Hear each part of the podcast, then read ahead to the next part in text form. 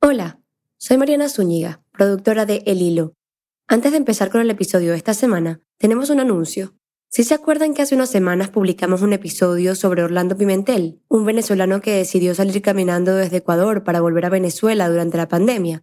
Bueno, ahora con Rough Translation, un podcast de NPR, hemos producido una versión en inglés de esa historia. Esta versión incluye nueva información sobre lo que ha pasado con Orlando desde que publicamos su historia aquí.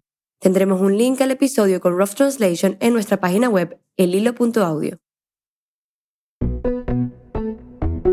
Bienvenidos a El Hilo, un podcast de Radio Ambulante Estudios. Soy Silvia Viñas. Y yo soy Elías Arbudazov.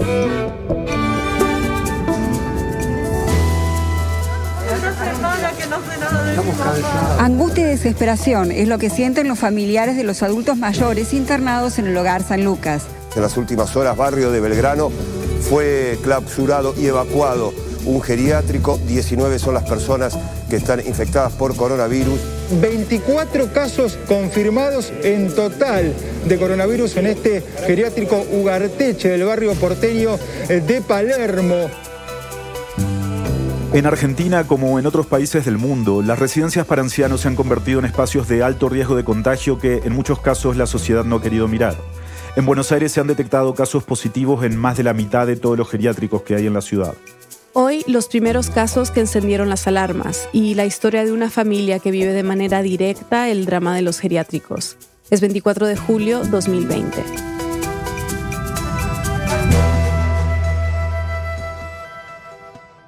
Esos primeros casos, que fueron en dos geriátricos, más de 20 casos, causaron muchísima, muchísimo temor. Ella es Mar Centenera, corresponsal del país en Buenos Aires. Se generó una situación de pánico básicamente porque la gente, los familiares, cuando vieron que había esos casos, un poco lo que vino a la cabeza fue la imagen de, de España, que se vivió una situación absolutamente dramática, con miles de muertos en las residencias. Mar cubrió de cerca los dos primeros brotes de COVID-19 en geriátricos de Buenos Aires. Uno de los primeros casos que pasó fue en una casona antigua de Belgrano, que es un barrio acomodado de Buenos Aires. En la residencia Apart Incas. Ahí se detectaron 18 casos. El caso salió a luz la noche del martes 21 de abril, cuando los servicios de emergencia desalojaron a los residentes y algunos empleados. La imagen es realmente impresionante. Cómo están sacando a los abuelos. Y esa casona, bueno, tienen unas instalaciones hermosas, hay un jardín, digamos, eh, se supone que esas personas se está pagando un servicio porque también es una atención, digamos, cara. Esa misma noche, el Instituto Geriátrico San Lucas, también en Buenos Aires, alertaba de una situación similar a los familiares de sus residentes. Era una residencia del PAMI, que es el servicio, es la obra social de los jubilados. Es una especie de seguridad social que tiene la gente jubilada. Entonces, bueno, digamos, ahí obviamente las habitaciones son más pequeñas, digamos, hay menor atención. Aún así, se contagiaron menos personas en la residencia del PAMI que en esta casona de, de Belgrano, ¿no? En este segundo hogar de ancianos, 45 residentes fueron evacuados después de que una mujer de 90 años que tenía COVID-19 falleciera. Ahí fueron ocho los casos positivos. ¿Y qué se sabe sobre cómo se contagiaron? Lo parece en los dos casos y también en la inmensa mayoría de los casos actuales, siempre eh, el inicio del contacto es alguien que trabaja ahí. Porque, digamos, eh, lo que ocurrió en esos casos y sigue ocurriendo ahora es que el personal que trabaja en los geriátricos no vive allí, sino que es gente que tiene que tomar el transporte público muchas veces, que vive cerca o muchas veces vive lejos, puede llegar a vivir en provincia de Buenos Aires, tener que tomar un autobús, dos autobuses, a lo mejor el tren, y bueno, digamos, si después llega a casa, hace las compras, o sea, hace la vida que hace el resto de la sociedad argentina, y en ese moverse, en ese entra en contacto con el virus y se contagia y a partir de ahí contagia a los pacientes, ¿no? Eso pasó en los dos casos. En el caso de la residencia Part Incas, en Belgrano, la cocinera, quien a petición de los dueños tuvo que continuar asistiendo al trabajo a pesar de tener síntomas, fue la primera persona que dio positivo. La cadena de contagio se disparó rápidamente y el coronavirus avanzó dentro de la institución. Más de una semana después de que la cocinera tuviera los primeros síntomas, el geriátrico le escribió por mail a los familiares para avisarles que a pesar de haber hecho lo que estaba a su alcance, tuvieron casos sospechosos de coronavirus y una persona había dado positivo. Los familiares se enfrentaron al administrador del geriátrico, hubo insultos, hubo gritos. Y bueno, eh, ante esa situación, además, un poco lo que contaba antes de ese miedo, ¿no? De toda de toda la ciudad y de toda la sociedad de, lo que podía pasar, un poco de lo que pasaba, pero de lo que se venía, ¿no? También el gobierno intervino y hay una investigación abierta. La fiscalía está investigando si hubo irregularidades en el protocolo y también si hubo abandono de personas. Por considerar que los dejaron, que no les dieron el cuidado necesario, ¿no? En un primer momento también los propios trabajadores tenían mucho miedo Hubo gente que no quería ir a trabajar. A los familiares les pidieron que fueran a recoger a sus parientes del geriátrico, porque ya no iba a haber personal. En algunos casos eso se considera, los dejaron abandonados. O sea, dejaron que no, sin, sin cuidados o con escasos cuidados. En el caso de la residencia Part Incas, los familiares denunciaron en los medios que los pocos trabajadores que seguían yendo no tenían los implementos que necesitaban. Y que los mismos empleados nos pedían ayuda a nosotros porque no tenían barbijos, no tenían los elementos necesarios para poder trabajar y de los cuales uno que estaba acá atendiendo a los abuelos vio ayer COVID positivo y que estuvo un montón de tiempo trabajando, la verdad es una vergüenza. ¿eh? Las familias confían en la buena fe del geriátrico, ¿no? Porque no ven lo que está pasando ahí dentro. Y eso es algo muy grave. Digamos, más allá de una persona ver a su familiar regularmente, ir, darle cariño, también hay algo de en esas visitas ver un poco cómo está el lugar. De repente eso no es posible verlo. Entonces, si de repente hay tantos casos, la justicia tiene que investigar qué pasó ahí. Ver si esas personas de repente no tenían el cuidado que se suponía que tenían que, que tener. Estas investigaciones que empezaron de este caso en, Belgrano, ¿qué ha pasado? Bueno, no, ha pasado gran cosa. De hecho, la justicia está paralizada y solo está funcionando en casos de emergencia, digamos. Está todo paralizado, avanza muy lento y bueno, hay cierta desesperación de pensar que no va a pasar nada, que va a quedar todo, un poco que va a haber impunidad en todo el accionar de los responsables de los geriátricos. Pero no es que estos hechos no hayan tenido ningún impacto. Si bien las investigaciones no han avanzado tanto, las autoridades sí empezaron a tomar nuevas medidas dentro de los geriátricos de la capital. En un primer momento eh, solo se hacía un hisopado cuando había claros síntomas a esa persona que estaba enferma, de repente tosía, tenía fiebre, todo lo que había perdido el olfato, había perdido el gusto, a esa persona se le hacía un hisopado, un test PCR y en 24, 48 horas se tenía un resultado. Ahora hay unos test rápidos que permiten hacerlo mucho más fácilmente, mucho más rápido y de hecho se están tomando esos test a las cerca de 10.000 personas que trabajan en geriátricos en Buenos Aires. Eso empezó a mediados de junio y también se puso en marcha un nuevo protocolo para prevenir más contagios y manejar los casos sospechosos. Mar habló con una trabajadora de un geriátrico que le contó cómo estaban implementando nuevas medidas. Todos los trabajadores, aunque vengan con su propio tapaboca, en el geriátrico se les da un barbijo especial que solo usan ahí. Hay todo tipo de, como una ducha desinfectante, muchos de ellos a la entrada, obviamente alcohol en gel todo el tiempo. Por protocolo, los familiares no pueden entrar a las residencias. Muchos no han podido ver a sus familiares en persona desde marzo. Las videollamadas son el único contacto que tienen. Y para algunos residentes, este aislamiento también tiene secuelas. Gran parte de la población que extraña mucho a sus familias, que no las puede ver, los tiene ahí en el geriátrico y lo está pasando muy mal. Está pasando muy mal tanto los pacientes como los familiares fuera, ¿no? Y además, eh, por un lado, no solo no pueden ver a sus familiares, los residentes en esas residencias, sino que además también de repente casi no hay contacto con los cuidadores, o sea, los ven con barbijos, los ven con máscaras, los ven como disfrazados, ¿no? Y muchos no entienden qué está pasando, no tienen esa capacidad para entender, entonces eh, hay situaciones de gran angustia. Según el Ministerio de Salud, hasta el momento hay más de 2.000 casos confirmados de COVID-19 en los geriátricos de Buenos Aires. Más de 200 personas han muerto.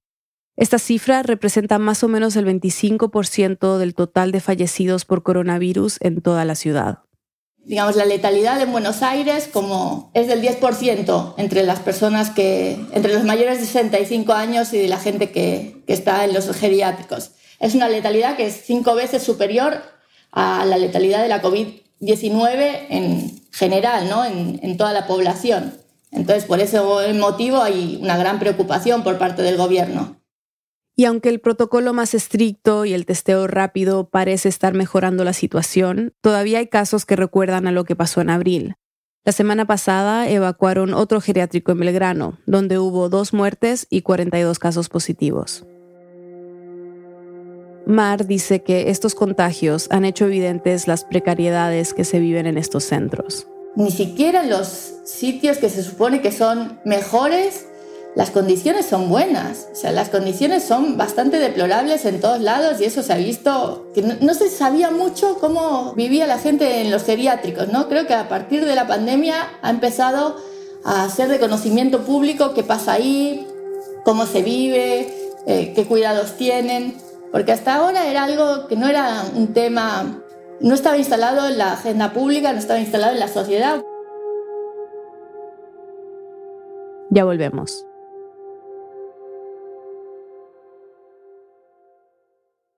Hola, soy Carolina Guerrero, directora ejecutiva de El Hilo. El año pasado cerca de 6.000 oyentes nos pidieron a través de una encuesta que creáramos un podcast noticioso sobre Latinoamérica. Un show semanal que ayudará a darle sentido a las noticias más apremiantes de la región, añadiendo contexto y profundidad. Así nació El Hilo.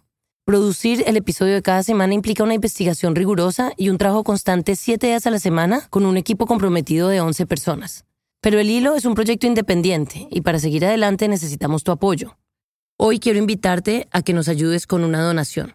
Sin importar el tamaño, tu apoyo hará una diferencia. Visita elhilo.audio slash apóyanos. Mil gracias. Mira, yo sé que estadísticamente, estadísticamente iba a afectar a los geriátricos o las residencias de adultos. Eso iba a pasar, pasó en todas partes del mundo. El tema es cómo manejar la situación después de que pase eso y tuviste cuatro meses para prepararte para cuando te saliera el primer eh, caso. Y a partir de ahí veo que se hizo todo mal. Estamos de vuelta en el hilo.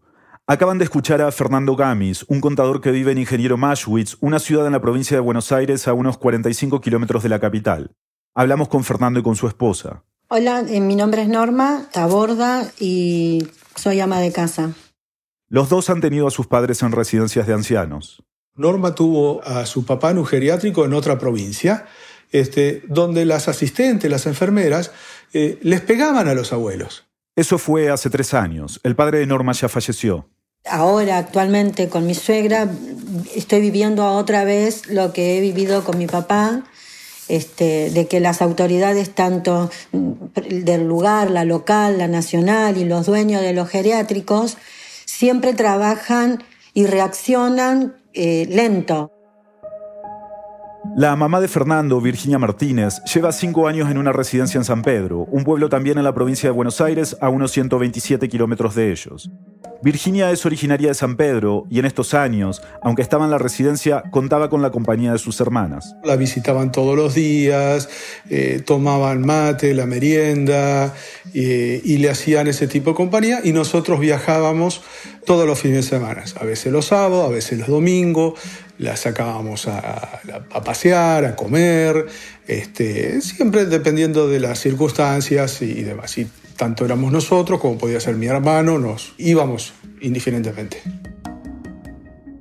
Fernando me contó que decidieron llevar a Virginia a esta residencia para darle una mejor calidad de vida. Sí, eh, mi mamá, ah, desde el fallecimiento de uno de mis hermanos, hace 20 años, entró en una crisis depresiva muy grande Luego falleció mi padre. Primero Virginia se fue a vivir con otro hermano de Fernando. Pero eh, la depresión la llevó a pastillas, exceso de pastillas, que por más que se las tratáramos de regular, siempre conseguía de farmacias que se las vendían ilegalmente, eh, y en un momento también alcohol, una mezcla eh, eh, fatal. Fernando cuenta que no tiene ningún recuerdo de su mamá tomando antes de eso, nunca había pasado. Para mí fue como un, un shock, fue diciendo, pero ¿por qué y por qué ahora? Bueno, los psiquiatras me ayudaron a entender a mí que era una forma de manejar la depresión.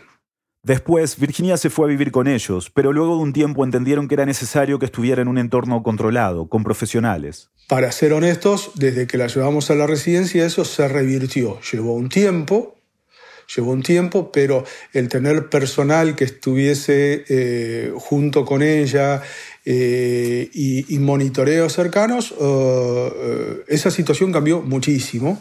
Ahora Virginia está cerca de cumplir los 80 años. Con una demencia eh, que va creciendo, eh, con los que su situación cognitiva se va empeorando por razones naturales, ya no tanto por el abuso de psicofármacos o alguna otra eh, sustancia. El geriátrico en el que está Virginia se llama Residencia de Luz. Está en una esquina, es un lugar amplio, luminoso, hay entre dos, tres, cuatro mayores por habitación, tiene dos plantas con una recepción donde comparten el tiempo y después están en sus cuartos.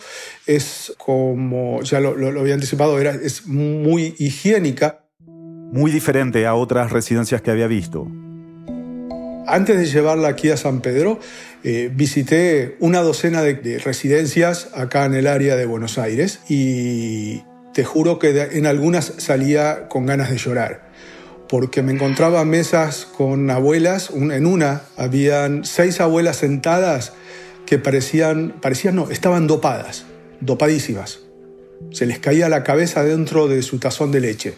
Este, y otras que, he ido que en cuanto entras, el olor a orines, que no han cambiado a los abuelos a tiempo o que están sobrepasados y ves la, la, situación edilicia decadente, eh, te hacía un, nudo en el estómago.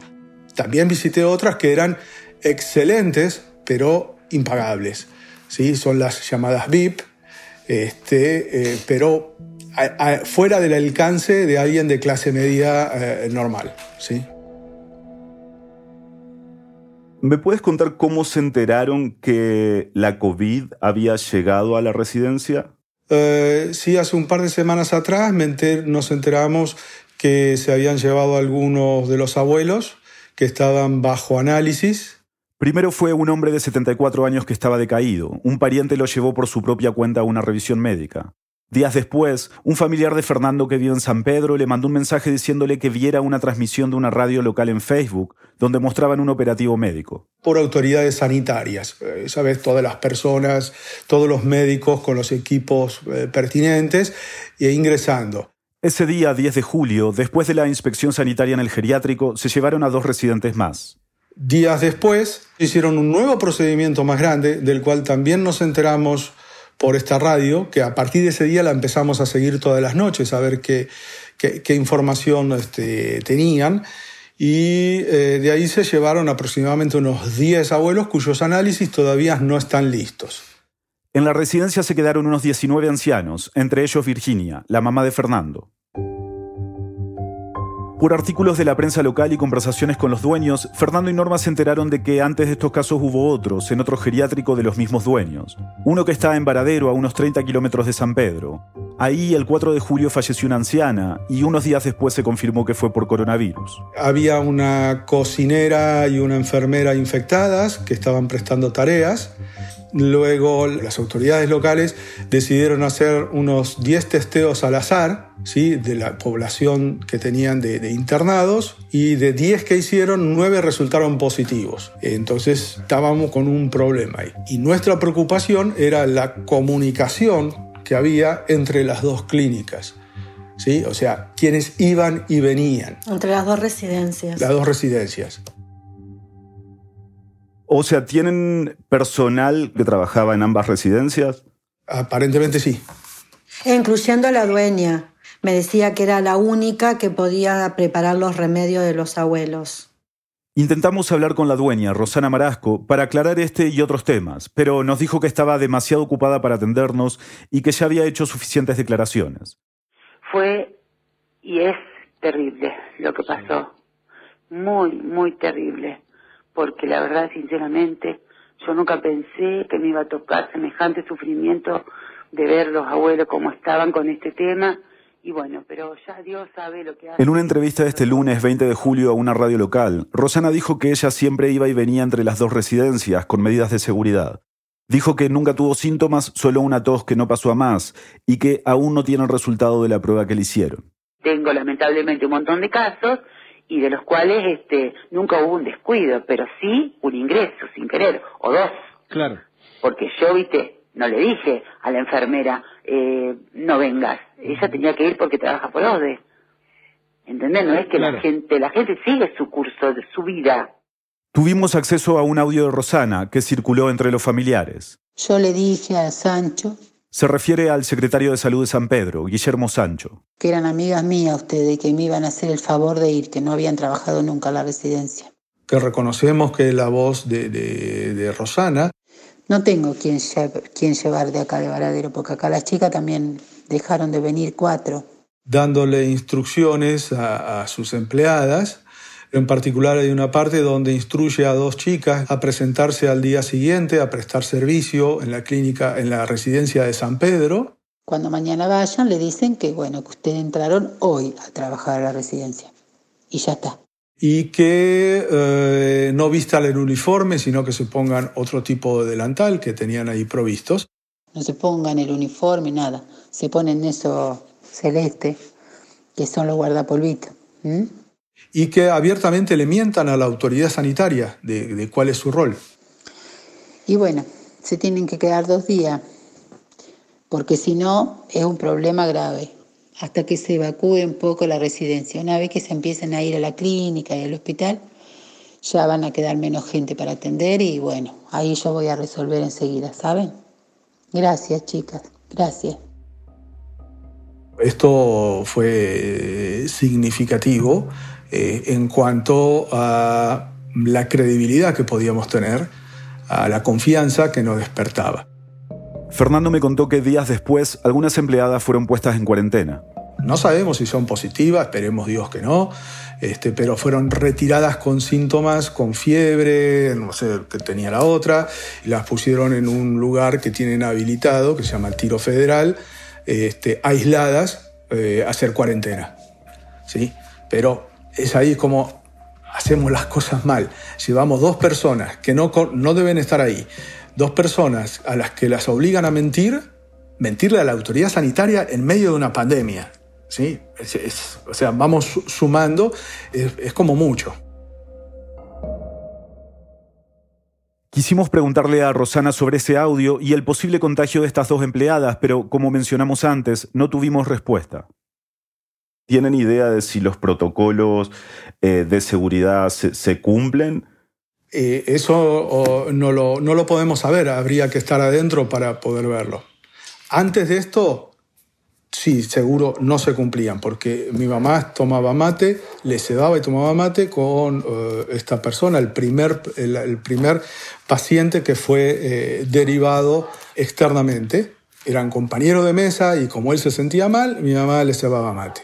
La preocupación más grande de mi hija, que es médica, que le explicaba al secretario diciendo, por favor, necesito que eh, hisopes a mi abuela porque tomó mate con el primer positivo de ahí adentro y se sentaba al lado, o sea, eh, y eso sí está irregular, porque ellos antes de, ya sabemos hace cuatro meses que no hay que compartir mates. Por eso es que yo nunca entendí por qué no testearon de entrada a todos los que tuvieron contacto estrecho con el, primer paciente. O sea, me, parecía una medida profiláctica eh, inicial como para poder eh, eh, separar a las personas que estén dando positivo. Hoy en día no sabemos quiénes son positivos adentro de la clínica. O sea, mi percepción, yo no soy médico, pero para mí las cosas se podrían haber hecho mm, bien. No te digo mejor, porque se hicieron mal, se tendrían que haber hecho bien. ¿sí? La separación, el testeo y eso de, circular gente de, un lugar que se sabe que, que, está circulando el virus a un lugar donde hasta ese momento no se tenía conocimiento, eso es una negligencia grave. Contactamos a Guillermo Sancho, el secretario de Salud de San Pedro, para preguntarle sobre el protocolo y por qué, como dice Fernando, no se hicieron pruebas a todos los residentes que tuvieron contacto con el primer paciente. Él nos dijo que las acciones tomadas por su oficina responden a las directivas y protocolos establecidos por el Ministerio de Salud de la provincia de Buenos Aires. También nos dijo que, hasta el momento, han retirado a 14 adultos mayores de la residencia de Luz. Fernando y Norma están en casa y por restricciones solo han podido ir a San Pedro una vez hablar con el secretario de Salud y pudieron ver a Virginia desde lejos. Desde afuera de la, de la residencia, ella estaba parada en la puerta, habrá como, qué sé yo, siete metros, siete metros así. Este, desde el lado de afuera la saludamos, en medio como que no entendía mucho. Pero por lo menos consiguieron verla. Estando lejos, no pueden seguir el día a día de lo que está pasando y de lo que hacen las autoridades sanitarias o del geriátrico. Parece que ahora se está monitoreando más de cerca. Vemos que el doctor Sancho ha eh, enviado médicos todos los días a verificar el estado de salud de los abuelos, manda una enfermera a la mañana. Guillermo Sancho nos confirmó esto y agregó que están siendo asistidos por el personal del centro. Para Fernando, estas son señales positivas, y tampoco piensa que la administración del asilo tiene toda la culpa del daño que ha causado el virus. Cree que hay voluntad para mejorar la situación pero sí creo que hay responsabilidades compartidas desde el sector privado y, el sector público que está para controlar al sector privado, no para ser amigos. Noto en las autoridades un, tema de absoluto, pero todo es nacional, provincial, municipal, de este gobierno, del anterior y del anterior, del anterior, este, una ausencia, ausencia total. Lo que yo asumo es que todos los que están ahí adentro están contagiados. Esa, es mi base porque ya los contagiaron. Porque por X motivo, porque no se tomaron las medidas, porque se hicieron las cosas mal, ya están todos contagiados. Porque están encerrados, son mayores, eh, hace frío, están con calefacción, están encerrados y están entre ellos ahí. Eh, ahora pueden estar separándolos uno en cada cuarto, separarlos en la mesa para comer, pero ya a esta altura ya está. Quizás ahora sea un poco tarde, yo lo hubiese hecho antes. Cuando todo andaba bien, nadie se preocupaba, pero uno se prepara antes para los momentos de crisis. Bastó una crisis para que se cayera el velo que eh, ocultaba esto. Fernando me contó que Virginia ha tenido algunos problemas de salud, como una infección urinaria, que básicamente tuvieron que tratársela ellos a distancia. Y un par de días antes de que habláramos, había empezado con un catarro. Las autoridades médicas la llevaron hasta el hospital de San Pedro, la vio un monólogo, no encontró criterios de internación, le hicieron el hisopado y la mandaron de vuelta. La notamos un poco floja, perdida, pero eh, vaya, a saber que puede ser toda la situación. De repente la residencia tiene la mitad de las personas, no están las personas que ella conoce. Y todas esas cosas a los abuelos de edad los desconcentran, los, los, los, los, marea. Sí, yo te iba a preguntar eso cuando decías recién no entendía mucho qué pasaba, que es cómo, cómo le explicas a una persona con deterioro cognitivo lo que está sucediendo, ¿no? Bueno, sí, ella cada vez que hablamos nos pregunta o se enoja conmigo por qué no me viniste a ver y tengo que empezar a contarle todo de vuelta lo del virus. Y entonces me dice, pero siempre hubo, un virus, así que ¿por qué no? Eh, o sea, como no, no, no, le, no le cierra que dure tanto un problema con un virus. Este, además, el hecho de que su hermana, que iba todos los días, mi tía Viviana, iba todos los días a la tarde a tomar mate con ella, hace cuatro meses que no la ve. Y no sabe cuánto tiempo más tendrá que esperar. Fernando, Norma, muchas gracias por eh, hablar con nosotros. a ustedes, gracias a ustedes. por el apoyo, por ayudar a dar visibilidad a esto. El miércoles, Fernando y Norma recibieron los resultados del hisopado que le hicieron a Virginia. Dio positivo. Empezó con síntomas leves, pero al cierre de este episodio nos contaron que los médicos habían decidido internarla porque tenía neumonía. Esta semana, la prensa local informó que un residente del mismo geriátrico había fallecido por coronavirus.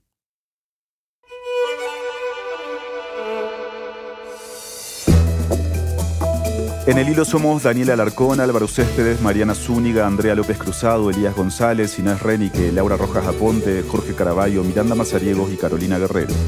Nuestro tema musical lo compuso Pauchi Sasaki. Un agradecimiento especial a Andrés Aspiri que hizo el diseño de sonido para este episodio.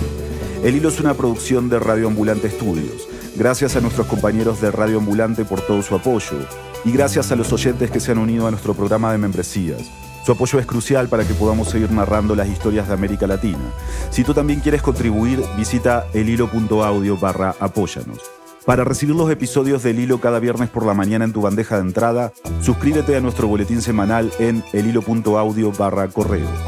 Yo soy Elías Budasov. Y yo soy Silvia Viñas. Gracias por escuchar.